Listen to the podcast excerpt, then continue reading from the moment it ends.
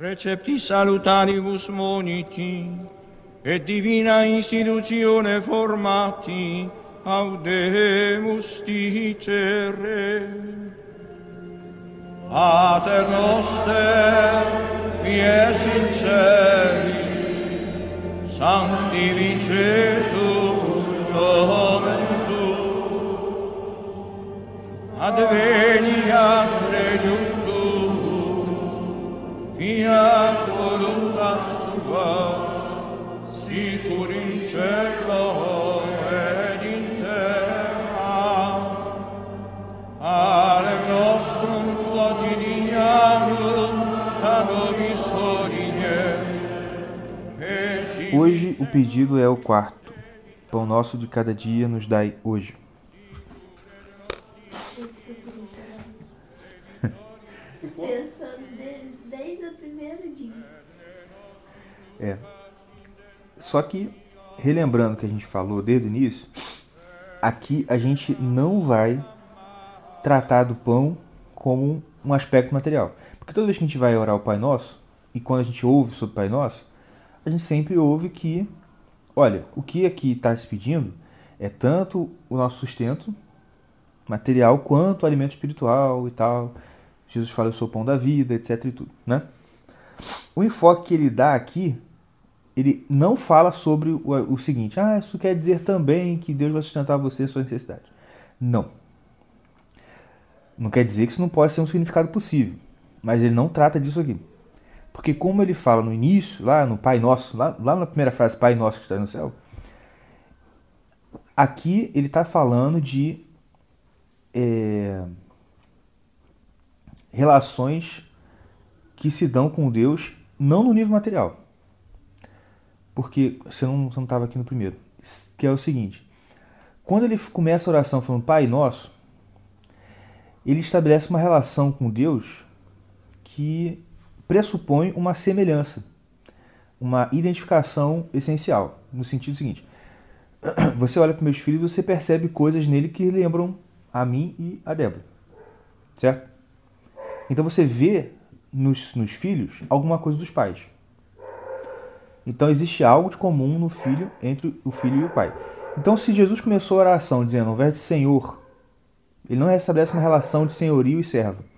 Ele estabelece uma relação de pai e filho. Ou seja, ele está falando de coisas ali que são em comum entre você e o pai. E Deus não tem necessidade de materiais. Então aqui não está os pedidos não são pedidos materiais, são pedidos de ordem espiritual. E o que, que quer dizer então o pão nosso cada dia nos dá hoje? Se vocês quiserem entender um pouco mais sobre o que ele está falando aqui, eu acho que é interessante vocês ouvirem uma outra aula dele é, chamada O que é o Pão. Só que são seis horas de aula. São divididas em duas, duas aulas de três horas. Então, assim, se vocês quiserem, eu te dou o link para vocês, para vocês ouvirem depois. Mas... Uma aula mais curta dele. né? Hã? É uma aula mais Um pouquinho mais curta. Ele tá, tava meio cansado, foi só seis horas de aula, não deu para aguentar tanto, não. Mas as aulas estão diminuindo mesmo. A primeira live dele do DCL, a primeira não, né? A live de temperamento, de, de- falando dos signos, foi 5 horas, né? Hum. A segunda já foi 3 horas e meia. Falei assim, Ih, o Gugu tá cansando. É igual o Olavo também. né? No início do COF, as aulas do Olavo no As aulas do Olavo no início do COF são 3 horas e meia. Tá, tem uma aula lá que ele fala assim, quanto tempo já passou? Duas horas? Ah, tá bom, então dá tempo ainda de pergunta. Vamos responder as perguntas. E era, pá. Agora, cara, tadinho, tá cansado já, né? Tá 70 e poucos anos. 40 minutos, ah, não vou responder pergunta mais hoje não, tá, tchau. Pô, mas também puderam, né? 10 anos você ficar dando aula de duas, três horas toda semana, putz. Mas vamos lá. Então, assim, você, você eu- como eu já ouvi essa aula do Google antes, eu entendi um pouco melhor. Não sei se, se isso vai fazer falta, mas se você achar que, poxa, não entendi muito bem, é, ouve essa aula dele aí que você vai entender melhor. Então, pela primeira vez, durante todo esse estudo e durante toda a oração, a gente agora faz um pedido, pedindo uma coisa que é nossa. Que se você lembrar, até agora foi vosso, vosso, vosso, vosso, vosso. Agora é pão nosso, nos dai hoje. O quinto pedido também vai pedir uma coisa nossa. Só que é para a gente se livrar de uma coisa nossa, que são as dívidas. Né? Logo depois desse pedido vem perdoa, perdoa nossas dívidas assim como nós perdoamos nossos devedores. Mas aqui a gente está querendo se livrar de uma coisa que é nossa. A gente está querendo uma coisa que é nossa, que é o pão. Ah, então, relembrando, no terceiro pedido, que a gente viu na semana passada, que foi. Não, seja feita a vossa vontade, assim na terra como no céu. A, a gente naquele pedido a gente vai ter então uma prévia da recompensa que Deus reserva para os seus santos no paraíso. Você lembra disso? Que você pedia, seja feita a vossa vontade, assim na terra como no céu, e aí você tinha ali uma prévia do que estava vindo. Que ele fala que até é por isso que você vê, você entende um pouco por que, que os santos e profetas faziam coisas que para a gente era absurdo. Eu não sei se é Isaías ou qual profeta, tem quase que é Isaías, que ficou um tempo pelado, nu. O Oséias casou com a prostituta. Assim, meu Deus do céu, o cara pra fazer isso, né? Ah, não, porque eu tô fazendo isso aí para mostrar pro povo. Assim, não é melhor escrever um cartaz? né? Assim, essa, essas coisas tão absurdas, gente, pra gente é uma coisa sobre-humana. Assim, nossa, eu nunca ia ter condição de fazer isso. Ou quando você vê, lê a vida de qualquer santo, Marte, você pensa, cara, que força é essa que o cara teve de não negar e tal, tal, tal, mesmo durante com toda essa coisa? Da, da Cristina. Que é o seguinte. Escrevendo aqui. Então. É. É dali? É acho que bateu aqui então, refletiu. Então. A gente entendeu no terceiro pedido que essa força essa, essa vontade de fazer essas coisas, de, de, de, de abrir mão da vontade, tudo, não é tão difícil para o santo e para o profeta porque ele já ele já está já tá tendo uma prévia do que da recompensa dele. Então para ele assim, cara, vocês estão achando isso difícil porque vocês são mundanos, vocês são um pecador. É igual a história do chocolate, né? Assim, mano, a criança, para uma criança dessa idade, por mais que você explique o que é sexo para ela, ela não vai acreditar que sexo é mais gostoso que chocolate. Porque para ela chocolate é a coisa mais gostosa do mundo. É tipo a gente. Entendeu? Agora, então, no terceiro pedido a gente tem essa prévia então, né, do paraíso, essa prévia da recompensa futura. E no quarto, o que está acontecendo nessa sua evolução espiritual é que você vai começar a desejar, re, é, desejar oferecer uma resposta a Deus por essa recompensa que você percebeu que você vai ter. Tá entendendo? Tô quase falando, tá claro isso aí. é... Mas, qual o problema? Você percebe, nossa, Deus vai me dar uma recompensa maravilhosa quando eu for para o paraíso, quando eu morrer. E nasce em você um desejo então de falar assim: eu quero fazer alguma coisa em troca. Eu quero oferecer algo em troca por isso. Mas qual o problema? Que você é um ser finito e imperfeito. E o que você acabou de ver é uma coisa maravilhosa, perfeita e infinita. O que, que você pode oferecer em troca disso? Não tem. Você percebe que nada que você possa fazer por você mesmo daqui da Terra pode corresponder ao que você acabou de perceber que você vai ganhar.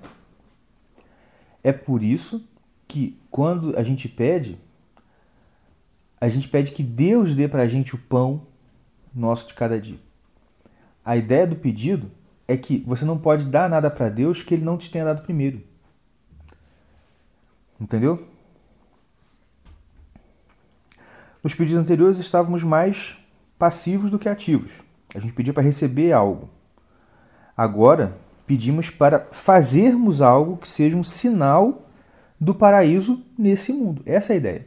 Você não acabou de ter uma visão assim, nossa, é isso que me aguarda. Você ficou maravilhado. Aí você pensa, eu tenho que fazer alguma coisa para as pessoas perceberem o que, que é isso que eu vi.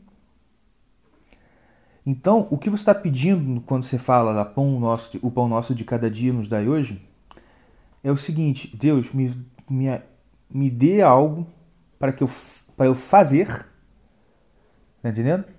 Para que as outras pessoas tenham uma, um, um vislumbre, um sinal dessa sua bondade, da sua maravilhosidade que eu vi.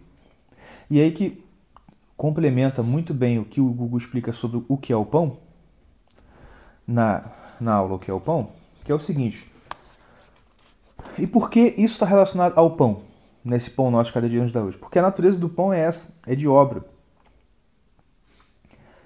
Porque quando o homem é expulso do paraíso, vocês vão lembrar que lá em Gênesis 3 é narrada a queda do homem,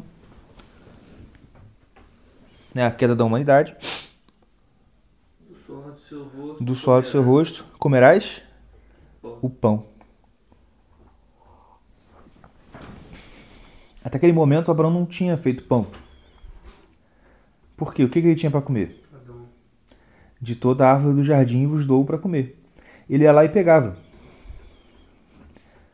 Com o pecado, o que que surge? Olha, o que você tinha aí agora pronto para você, agora você vai ter que suar para conseguir. Isso não significa que a maldição é o trabalho. Porque Adão já trabalhava antes. Porque ele não só deu os nomes para animais, ficou descansando, dando um rolê com Eva lá pelo paraíso. E batendo papo com Deus de tarde. Não. A gente vê que a tarefa de Adão no paraíso era cultivar o jardim. Não era penoso. O trabalho não era penoso. O trabalho não era difícil. O problema do trabalho, como diz o São Madruga, né? O problema não é, é vai ruim, ruim é ter que trabalhar. É nesse sentido, assim, é muito penoso, é ruim. Esse é o sentido. Agora o trabalho é ruim. Do mesmo jeito para a mulher, ela já tinha dores de parto antes. Só que Deus falou assim: agora suas dores vão ser aumentadas. Multiplicarei as dores do teu parto. Se fosse zero antes, não tinha como multiplicar. É, se você multiplica por zero, né? Enfim. O que é interessante também que mesmo, é, fala, mesmo o pão que, que o homem faz, vem de Deus, o, o trigo, né? O- Sim. não é, é- antes vem de Deus, né? Exatamente. Não, exatamente. E a própria ideia. E Deus mostra isso mais claramente no maná, quando ele dá o maná para o povo caindo do céu, né? Então, o que. E com a saída do homem do paraíso e a entrada para o mundo, o que acontece agora? O homem vai ter que fazer o alimento dele, ele vai ter que fazer o pão. E como que você faz pão?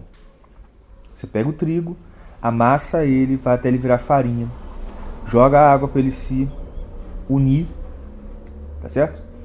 Amassa essa massa para o ar entrar dentro dela e esquenta. E claro, existe toda uma simbologia aí dos quatro elementos. De você pegar um fruto da terra, que é o trigo, amassar ele, usando uma pedra geralmente, né? Que é outro simbolismo de terra. Então você joga água, faz o ar entrar dentro dele e depois põe no fogo. Aí, ó, os quatro elementos. E, e o Google vai dar uma explicação muito sensacional de, de como, e esse ele vai voltar a falar isso aqui, a gente precisa fazer pão espiritual. A vida cristã, o barco da vida cristã é, é- é justamente esse, fazer pão. A gente tem que ser, nós temos que ser padeiros de Deus. Mas isso está na aula do Budil Kaplan. Mas aí vai falar um pouquinho sobre isso aqui. Então, em- tem- o, que, o, o, o, o que a gente precisa entender aqui é isso. A gente recebe coisas, nos três primeiros pedidos a gente está recebendo coisas de Deus. A última coisa que a gente recebe nesses três primeiros pedidos é essa, esse vislumbre da recompensa futura. E agora a gente quer corresponder a isso, quer responder a isso, fazendo algo que vai mostrar para o mundo um sinal do que, que a gente teve de revelação dessa bondade de Deus. Então, lembra, o que podemos oferecer? A gente não tem necessidade, por isso que o pão tem que vir de Deus, para que a gente possa habitar. A ideia toda aqui do pão nosso de cada dia é a gente começar a fazer algo por Deus e algo que, que- que- algo que sirva aos outros. E que pelo nosso serviço aos outros, esses outros tenham então um sinal de Deus. Perceba, Não eu é- estou vendo Deus nisso aí. Não é fazer é, algo por Deus no sentido de.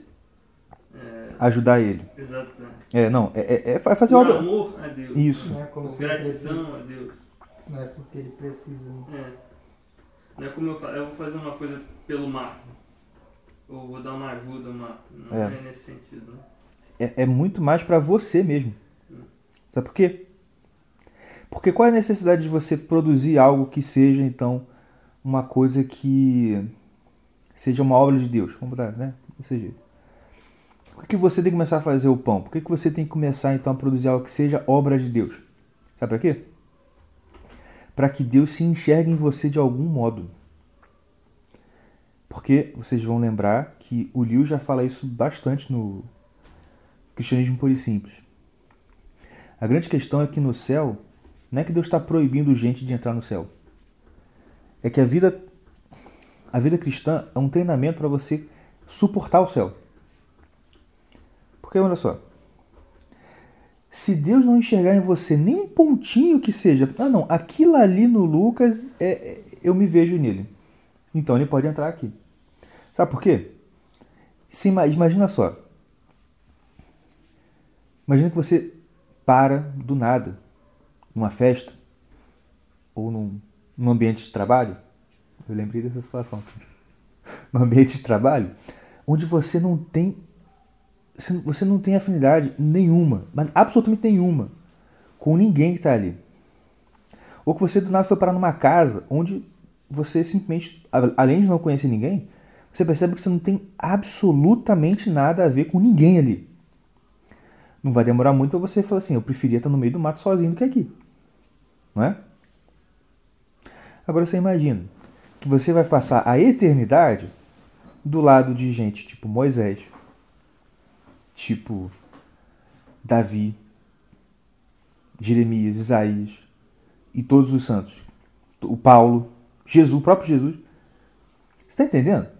Imagina você parar no meio de uma conversa dos dois, você não tem, tendo nada para colaborar e falar, e nada. A pessoa não vai suportar, ela vai preferir o inferno. Porque no inferno tem gente que eu posso conversar. Aqui, aqui tem gente no meu nível, entendeu? e o Lewis fala disso. Eu preferi o inferno. Não, é aí que tá. A gente pensa assim, pô, mas como é que alguém vai preferir o inferno? Mas, por exemplo, no, no Peso de Glória do Lewis, a historinha é essa. É um sujeito que chega no céu e tudo lá incomoda ele. E quando ele vai pro inferno, ele se sente confortável. Olha, isso aqui é é o inferno. Eu acho que esse pensamento é perigoso porque fica parecendo que o, que o inferno não é um lugar de, de choro e ranger de dentes, de, de pena. Fica parecendo que é, ah, é um lugar para onde é mandado quem não gosta de Deus e aí vai sofrer pela, pela solidão, pelo arrependimento, pela, é o peso da, da- do arrependimento. Tem uma, tem uma gente que acaba pensando assim. Aham.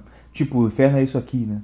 Aquela coisa. O inferno é a ausência de Deus. Aí a ausência de Deus fa- faz a gente sofrer muito. Mas, na verdade, Deus está em todos os lugares. Inclusive, inclusive ele, é, ele é onipresente, ele vai estar lá no inferno também. Mas, é, mas lá ele tem um lugar específico. É difícil, eu demorei para aceitar isso. É um lugar específico destinado ao sofrimento. É. Não, não a, a, a- a ausência de contentamento da presença de Deus. Não é só Não, num certo sentido é isso, porque. Vamos, vamos lá. A gente entendendo que tudo que seja bom só pode vir de um lugar que se chama Deus, Uhum. entendeu? O problema é o seguinte. É. Do mesmo jeito que é difícil imaginar o céu, é difícil imaginar o inferno, de fato. Né? Você tem, tem uma vaga ideia. E claro, você tem o que você tem na escritura sobre. Choro e ranger de dentes, etc e tal. Agora, como vai se operar de fato esse choro e esse ranger de dentes, a gente de fato não sabe. Mas Mas temos o negócio é o seguinte. Não, claro, a gente tem pistas. A questão é a seguinte. física Isso que eu falei- é só um, um, um, um, Talmud. tá? É, não é só uma, poxa, que chato, né? É, Vai ser, vai, vai ser sofrimento eterno. Só que. e não é só aquela, aquela, aquele sentimento ruim, aquela depressão, Aham. dor física mesmo. Não, o- a questão que ele coloca aqui, que o, que o Lewis coloca lá, é o seguinte: não é que o lugar vai ser. O, o inferno vai ser um lugar onde as pessoas vão gostar de estar lá, assim, literalmente. Mas a condenação eterna vai vir pelo fato de que o céu também não vai ser um lugar onde a pessoa vai, vai querer estar, entendeu? Assim como, assim como o demônio também não quer estar do lado de Deus. Quando Jesus chega perto do demônio, ele fica estribucha, né? A presença de Deus vai ser também repelente para ele, entende? Mas enfim. E é nesse sentido que Tá gravando isso aí? tô, gravei você discutir, discordando de mim. Absurdo. Mas enfim. É... E é nesse sentido que você vê, você entende, melhor dizendo, o que, que Jesus realmente quis dizer na parábola das ovelhas dos bodes. Porque na parábola das ovelhas dos bodes, você tem lá, né? De um lado, o pessoal, ô Senhor, eu expulsei demônio em seu nome, eu fiz milagres e. E o pessoal, as ovelhas, vão dizer, Poxa, mas eu não vi, né, quando eu fiz isso por você, etc e tal, tal, tal, tal. E Jesus fala, entra no gozo do seu Senhor. E o pessoal que fala lá que, poxa, mas eu expulsei demônios, eu fiz milagres, eu fiz sinais em seu nome. E Jesus vai falar o quê? Ele não fala assim, vá pro inferno. Ele fala no fim, na verdade ele fala, mas ele não fala. Olha só. Para as ovelhas, ele diz, servo bom e fiel, entra no gozo do seu Senhor, certo? Então ele identifica, olha, você, eu tô, eu tô vendo aqui, ó, servo bom e fiel, pode entrar. E para quem vai pro, pro lugar onde achou o ranger de dente, o que, que ele fala? Servo mal? Ele não fala servo mal. O que, que ele diz? Eu não conheço você. É o que ele está aqui. Eu não vejo nada aí que, que, que bate alguma coisa aqui. Nada. Eu nunca vi você na minha vida. Eu sempre achei estranho isso. Falei assim, poxa, porque pelo relato, claramente é gente que está fazendo coisas em nome de Deus. Como é que Deus fala que não conhece a pessoa? Nesse sentido eu aqui faz sentido. relacionei com você. né? É. Você nunca foi meu filho, pai nosso. Exatamente. Nunca, a gente nunca teve nada em comum, cara. E aqui você entende. Entendeu? Por quê? De novo, essa parte aqui, pelo que ele está explicando, etc. é, um, é um progresso, né? Isso aqui é uma etapa que pressupõe as outras três. Tá, tá? Tá entendendo? Você não consegue. Ah, beleza, vou fazer a obra de Deus a partir de hoje. Se você não está antes exercitando aquilo ali que tava sendo, a gente falou nos outros, nos outros capítulos, você não vai fazer isso aqui. Então, né, é isso. Deixa eu ler a citação aqui do 958. É um pouco de água também. Ele fala aqui, ó, explicando aquela questão lá de o, o mal não, não, querer estar no, no céu, né? Ele fala aqui. Acontece que o bem perturba os maus. Para os não santos, a convivência com os santos é um incômodo. É esse tipo de incompatibilidade existencial que faz as pessoas terminarem no inferno. Se o sujeito, desculpa, se do jeito que somos fôssemos para o paraíso, provavelmente detestaríamos o lugar e desejaríamos ser expulsos lá. E é assim mesmo que vamos para o inferno. Ah, né, para essa questão da incompatibilidade. De novo, essa incompatibilidade é simplesmente o seguinte: eu na minha vida toda nunca, nunca me aproximei de nada que fosse o bem, eu sempre fui compatível com isso. Né? Então eu estou acostumado com sujeirada. É igual o mendigo, você pega um mendigo do nada, pá, dá um banho nele, ele morre, ele pode morrer. Né? Que ele não está acostumado. Eu já eu conheço caso assim. O cara pegou o mendigo na rua, assim, ficou assim, ah, pregou pro mendigo, ah, levou pro cara pra casa e pum, deu um banho de lado. O mendigo morreu. É sério, ele, ele deu aquela esfregadona, tirou todas as cracas do mendigo de sujeira, o mendigo, puf, caiu morto. Tipo assim, acabou o banho, foi deitar pra descansar, morreu. Tá ali, ó, que doideira. Mas enfim, vamos lá. Tem uma série que chama The Good Place. É tipo assim. Essa série é horrível. É uma série horrível, não assiste. Não assiste mesmo. Quem tá ouvindo podcast, eu não assisto essa série. Ele é uma sátira? Não exatamente. Sei né? lá, eu sei que é ruim. Enfim, a mulher meio que é confundida. Uma mulher que tem o mesmo nome que ela. E em vez de ir pro inferno, ela vai pro céu. Aham. Só que quando ela chega lá, ela se sente muito incomodada porque tá todo mundo feliz o tempo todo. Olha que legal. E ela fica tipo assim, ah, mas como que tá todo mundo é feliz? Ah, sério, mas eu achei engraçado assim, essa parte tem a ver com Aham. Sim. por exemplo. É igual o. naquele filme A Lenda de Beowulf. Já Uhum. viu? Já viu? Não. É uma animação, né? Tipo, realista, mas ainda não tá naquele nível perfeito que te dá, te dá um pouco daquele incômodo, naquele bonequinho que. Você sabe que, que tinha que parecer real, mas ele não é, sabe? Não, Eles botaram gente mesmo pra fazer. Foi, A- foi. A, a deusa lá é a Angelina Jolie, né? O, é, o capitão é Júnior Jolie. E Deusa a, Não, demônio. Que a demônia. E a filha da demônia Porque na vida real nem é. é o quê? porra, Porque na vida real também é. Ah, tá. É, justamente. Mas nesse filme, nessa história, e essa é uma história de mitologia nórdica mesmo. Inclusive o Tolkien foi muito influenciado por essas histórias, tanto que o filme é a versão do Tolkien sobre a lenda de Beowulf. É? E o, o, o, essa, esse demônio lá tem um filho, que chama Grendel, que é um, um demoninho furreca, né? que tem uma cena que me marcou, assim. Eu, eu lembro até hoje, eu achei assim, cara, engraçado. Que o pessoal lá do Beowulf tá fazendo uma festa, porque conquistou alguma coisa, aquelas comemoração de guerreiro.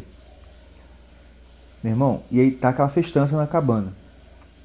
Aí vai afastando a câmera assim, afastando, afastando, afastando, afastando, afastando bem. Aí tem uma hora que tá muito longe, mas o sonzinho vem assim, bem fraquinho. Aí daqui a pouco. Ah! Aí vem um grito de dor. Ah! Que aí. A, a, é, mexe, tem isso, né? Aí o sonzinho vai e mexe a, a, o tímpano no do. filme ele tem audição hipersensível. Hipersensível. A música incomoda ele. Incomoda ele. Ele. E ele fa... aí ele começa a gritar. Ah! Ualá! Eu lembro, de... eu lembro da frase, assim, porque me marcou muito essa cena. Eu assim, aí fica. Ah! O alarde! O alarde! E- E, a Voa dublagem lá. É meio, é meio esquisita, né? Porque é, É. uma voz meio jovem. Isso, nossa. É perturbador mesmo. Veja, é muito bom. E aí ele vai, voa lá e mata todo mundo. E come os caras assim, pega. arr, E come os bichos vivos. É um negócio doido. Brutal, né? É, bem- é brutal, essa cena é brutal, violenta mesmo. Assim. É. Mas só complementando, né? Voltando pra cá. É tipo, você quer dizer que a pessoa é, não, é, que não tolera a alegria, Isso. o momento feliz, né? É, é e a representação, você ver, é uma- é uma representação mitológica que é compatível com essa ideia. O bicho é um demônio. O que, que o demônio faz? Ele odeia o bem, a alegria, a felicidade. Entendeu? Ele quer destruir. Entendeu? Eu, eu acho que faz todo sentido mesmo. É, a- no céu, se a pessoa ela não ama Deus, ela não vai ficar satisfeita no céu. Sim. É, justamente. Mas eu, que eu, eu acho difícil é que ela seja feliz no inferno. Não, mas é ela não vai ser feliz no inferno, esse é o lance. Ela não vai querer felicidade. Tá entendendo? De ser- E é isso, é compatível com uma outra coisa que eu já ouvi, que em todos os relatos de experiências do tipo, ah, o cara viu o céu, ou o cara viu o inferno, em todos os relatos, né, cristãos, claro, onde você tem essas visões do inferno, sabe uma coisa que é comum? Todas as pessoas que estão no inferno dizem, não, é justo eu estar aqui. As pessoas não estão revoltadas porque estão no inferno. Olha que interessante. Por exemplo, assim, não, eu, eu, eu, eu mereço estar aqui. Eu sei, eu sei que, eu, que eu realmente eu tinha que estar aqui. Entendeu? É uma coisa assim, é- é- a gente não está acostumado com esse tipo de coisa, mas. Vamos lá. Então, esse pão que Deus, que a gente vai, que a gente vai então começar a conseguir fazer, ele, esse pão aqui, ó, só podemos oferecer, é. Ele fala que só podemos oferecer o que nos é dado por Deus. Nada de finito pode corresponder ao infinito. O próprio Cristo disse que não há ninguém que sobe aos céus, senão aquele que desceu dos céus. Então não há meio de oferecermos algo equivalente ao paraíso sem que esse algo nos seja dado por Deus. É por isso que a gente pede a Deus o pão.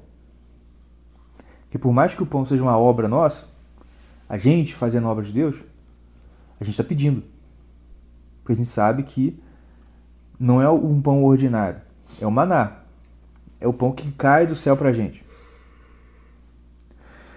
E esse pão alimentará que parte de, nossa, de nós? A nossa vontade. Voltando essa vontade, que é o que você usa para realizar algo, né? Voltando essa vontade para o fim correto dela, que é se unir a Deus. Esse pão é nosso, e mas por que, a gente pede? Por que a gente tá, se é nosso, por que a gente pede? Porque a gente perdeu isso. E onde a gente tinha isso? No jardim. Por quê? Lá no jardim, o relacionamento de Deus com o homem era pleno. A vontade do homem era voltada para a união com Deus, completa. E Adão tinha isso. E como isso foi retirado com o pecado, Deus vai ensinar a oração para a gente e aí permitindo essa reconexão dessa vontade voltar de, corretamente para Deus. Então esse pão vai nos dar a força para realizarmos a obra de Deus. Interessante que ele faz uma relação no livro aqui, que essa obra ela vai corresponder a um dos doze frutos do Espírito. Lá de Gálatas. Amor, paciência, benignidade, longanimidade, fé. Entendeu? Essa obra que a gente realiza, o pão de, de o pão de, de Deus, ele vai, ele vai ser, ela vai, ele vai manifestar um desses doze frutos do Espírito. Porque já que é um fruto do Espírito, é o resultado material, né? O fruto é um resultado material de algo. Essa é a ideia do pão que a gente vai realizar, entendeu? Com isso, não vamos alcançar a perfeição completa ainda.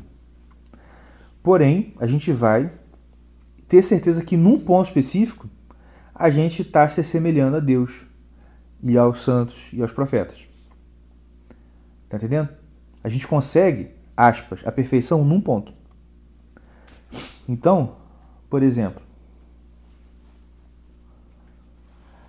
a característica comum das pessoas que alcançam esse estado é que existem determinadas virtudes que elas não contradizem nunca. Por exemplo, a pessoa jamais cede à maledicência. Há outras que nunca negam uma esmola ou um pedido, ou ainda pessoas que sempre pacificam conflitos e assim por diante. Quer dizer, é um ponto da vida da pessoa que ali a pessoa realmente ela não falha. Ela tem outros problemas na vida dela. Mas aquele ali é... Você vê que ali tem, de fato, um fruto do espírito operando ali, perfeitamente na pessoa. Agora, isso só acontece quando o sujeito deseja muito que, em pelo menos um aspecto da vida, ele não esteja separado de Deus. E qual é a condição para a gente receber esse pão? Se é Deus que vai dar para a gente o pão, e o pão é um alimento que vai fortificar a gente, qual é a condição de receber esse alimento? Ter fome. Por isso que a bem-aventurança que é ligada a essa a bem-aventurança que é ligada a esse pedido é e que é a quarta bem-aventurança. Bem-aventurados os que têm fome e sede de justiça. Agora, de fato, não é fácil ter fome e sede de justiça porque o nosso coração é, é voltado ao mal continuamente. Né? Porque até quando a gente quer o bem, a gente não, quer totalmente. Santo Agostinho ele, ele usa uma, uma expressão, ele cita aqui né, uma parte do, das confissões de Santo Agostinho, que ele diz assim: nas confissões, Agostinho diz que queria se livrar dos vários vícios de que tinha e que para isso pedia ajuda a Deus. Contudo, ele acrescenta que queria e não queria ao mesmo tempo. Ele pedia, mas não com o coração. No fundo, ele realmente não queria se livrar daquela coisa. Isso acontece com a gente também. Às vezes a gente pede para Deus: Deus, por favor, me ajuda a abandonar aquele pecado. Mas lá no fundo você, nossa, mas é tão bom fazer isso. É esse que o Gustavo está falando. Eu, eu quero, mas, mas não quero também, ao mesmo tempo. Tá entendendo? É difícil a gente não querer o mal de verdade. Mal que eu quero, não sei o que lá, não sei o que lá, faço, não faço. Não... O bem que eu quero exatamente é. Esse que Paulo fala. Tá, certo. O bem que eu quero eu não faço, e o mal que eu não quero eu faço. Não foi bem Santo Agostinho, foi, Foi antes. foi São Paulo.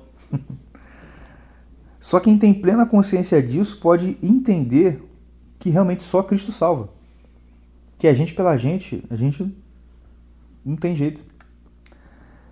Aqui, agora, aqui, nesse pedido, é onde você tem uma maior participação da vontade humana, do sentido de você querer fazer aquele algo. De modo que Deus se compromete com você, te fortalecendo naquele determinado ponto, para você alcançar aquele determinado fim, que é a obra dele, para que de alguma forma você então tenha algo em comum com ele, que ele veja, ele se veja em você em algum ponto. E para isso ele vai ter que te dar o quê? E aí que de novo, o pedido é o pão nosso de cada dia. A bem-aventurança é a bem-aventurada dos que têm fome. E qual é a graça que ele vai induzir a gente, o dom do Espírito que vai que o dom do Espírito que ele dá para quem apresenta essa fome e quem faz esse pedido. É o dom da fortaleza. Para vocês entenderem, de onde está vindo esses dons do Espírito? A, a base bíblica dos dons do Espírito Santo é Isaías, que lá ele fala sete dons do Espírito quando ele está falando de Jesus. Né, os, os, os, os sete. Que algumas, algumas pastores falam que são os sete Espíritos de Deus. Tá entendendo? Mas que em algumas tradições fala de sete dons do Espírito que iriam operar em Cristo. Um deles é a fortaleza. Entendeu? Então, vocês estão entendendo a, a, o caminho? A força vem pelo pão que a gente pediu. Você pede o pão, você Deus vê que você está com fome e sede de justiça, ele te dá. E com isso, com o pão que ele te dá, o que, que vai acontecer? Você vai ficar forte. Isso é o dom da fortaleza. Exatamente. Você vai alimentar a sua vontade do pão que vem do céu e voltando ela para Deus. É Deus que opera tanto o querer. O querer e o é.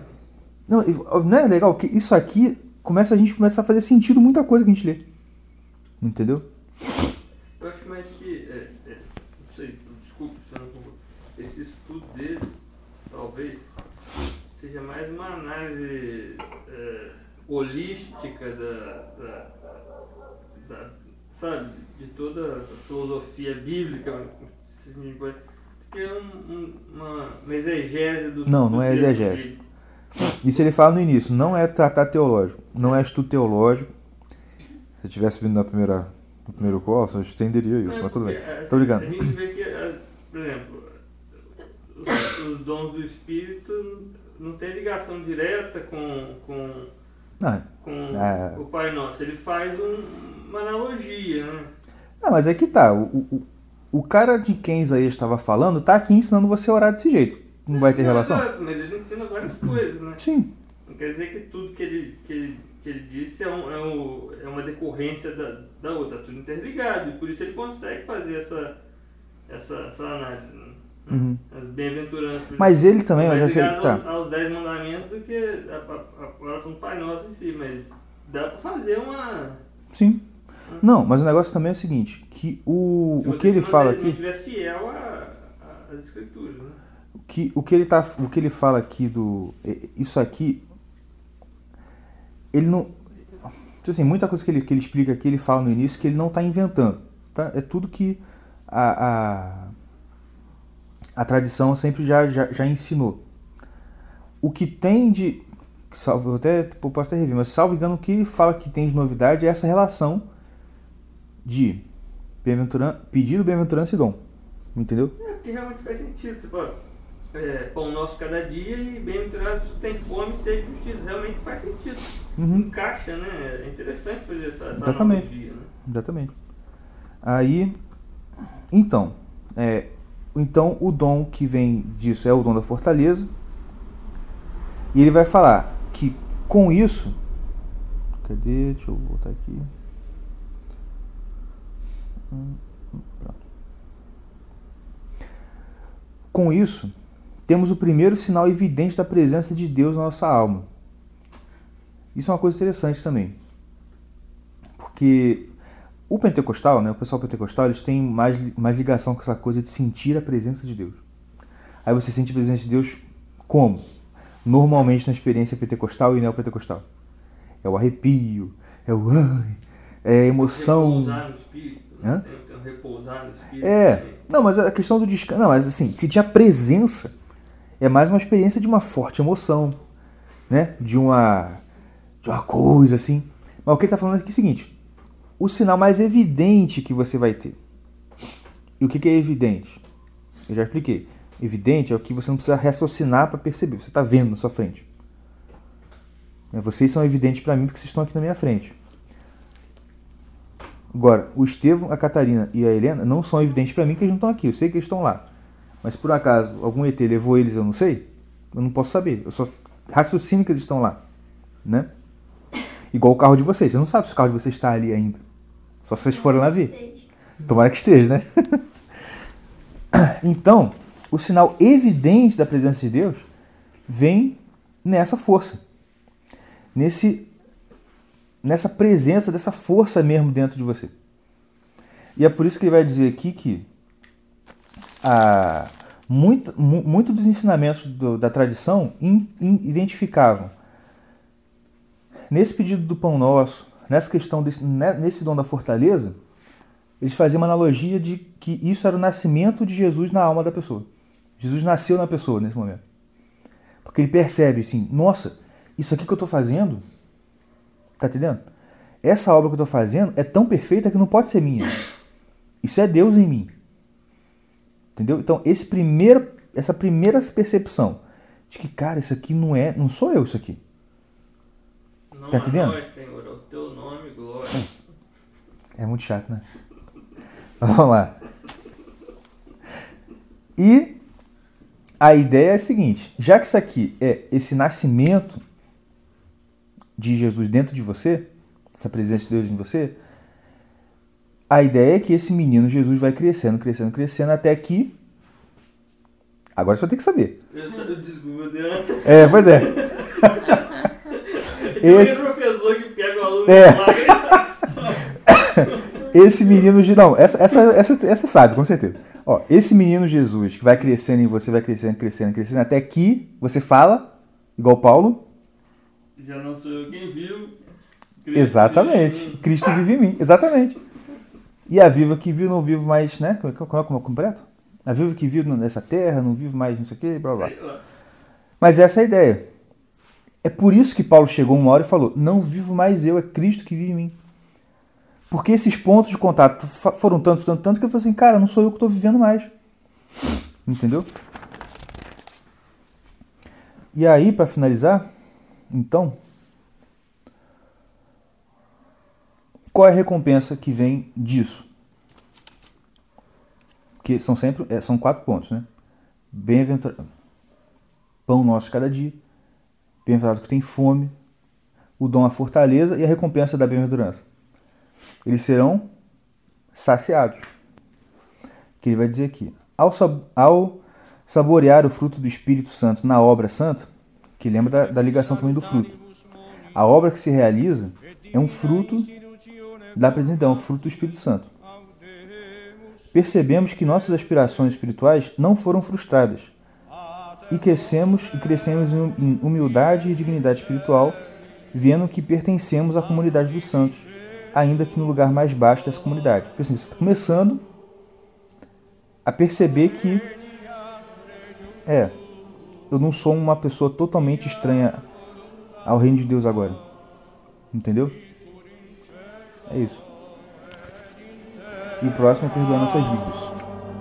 Nostrum Mariam, a nobis origine, et imite nobis de vita nostra, sicur et nos imitimus de vitoribus nostris, et ne nos inducas in tentationem, et libera nos a